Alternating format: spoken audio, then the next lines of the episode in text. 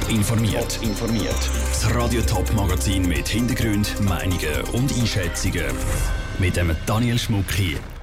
Bei Hitzig im Nationalrat nur schon die Eintretensdebatte über die Steuervorlage 17 war und wie wichtig Politerfahrung auf kantonaler Ebene ist für eine Wahl in den Regierungsrat. Das sind zwei von den Themen im Top informiert. Im Nationalrat läuft im Moment eine hitzige Debatte über die Steuervorlage 17. In der geht es um einen umstrittenen AHV-Steuerdeal, der für viele Politiker die wichtigste Vorlage in dieser Legislatur ist. Und obwohl es schon in der Eintretensdebatte hitzige Diskussionen gegeben hat, sind Anträge, die Vorlage zurückzuweisen oder gar nicht darüber zu diskutieren, gescheitert. Michel Eckimann. Mit der Steuervorlage 17 will der Bund die Steuerprivilegien für gewisse Unternehmen in der Schweiz abschaffen. Er spürt den Druck von der EU, die die Schweiz als kleines Steuerparadies sieht.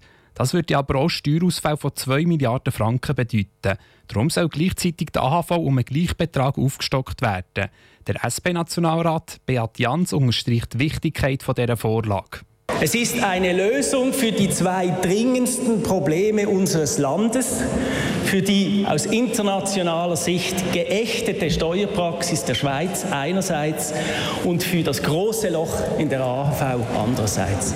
Im Nationalrat ist der vorliegende Vorschlag für keine Partei perfekt. Aber der internationale Druck sei so groß, dass die FDP bereit ist, einen Kompromiss einzugehen, sagt Parteichefin und Nationalrätin Petra Gössi. Die Privilegierung der Statusgesellschaften werden wir sowieso aufgeben müssen.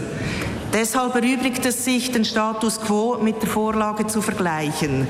Wir Freisinnige helfen mit, den Unternehmen mit einem neuen Steuersystem Rechtssicherheit zu bieten. Die Unternehmen bräuchten Planungssicherheit, meint sie weiter.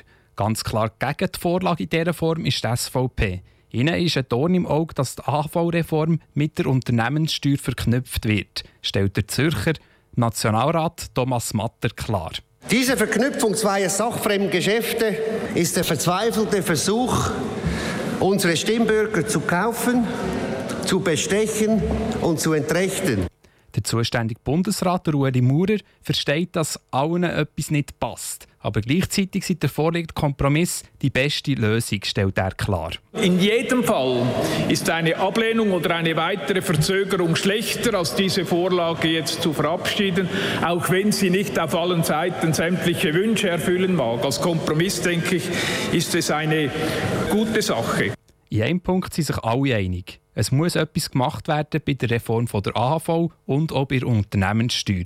Nur was, das ist die grosse Frage.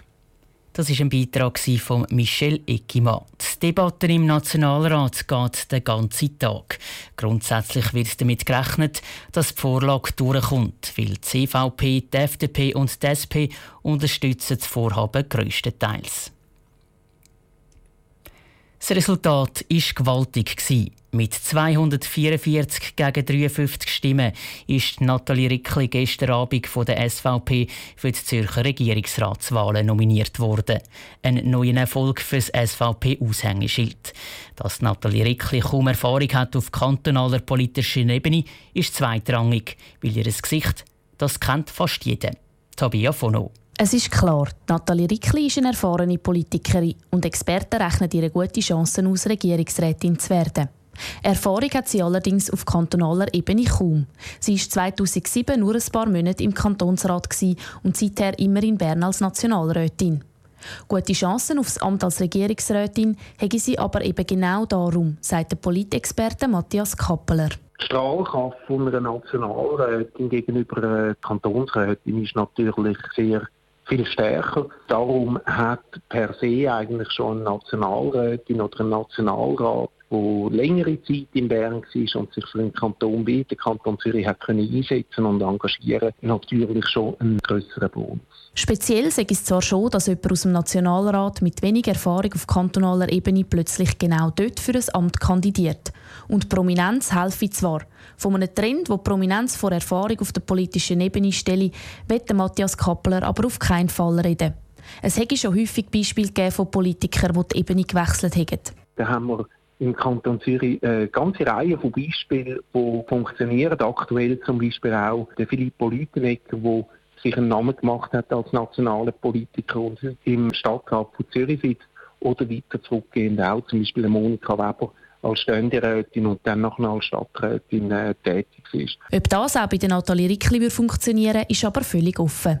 Sie ist nämlich nicht die einzige Politikerin, die im März 2019 im Zürcher Regierungsrat will.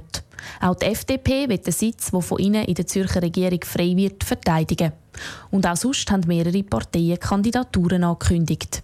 Ein Beitrag von der Tabea Fono. Ein Überblick, welche Parteien und welche Politiker schon Interessen am Regierungsratssitz angekündigt haben, den gibt es auf toponline.ch.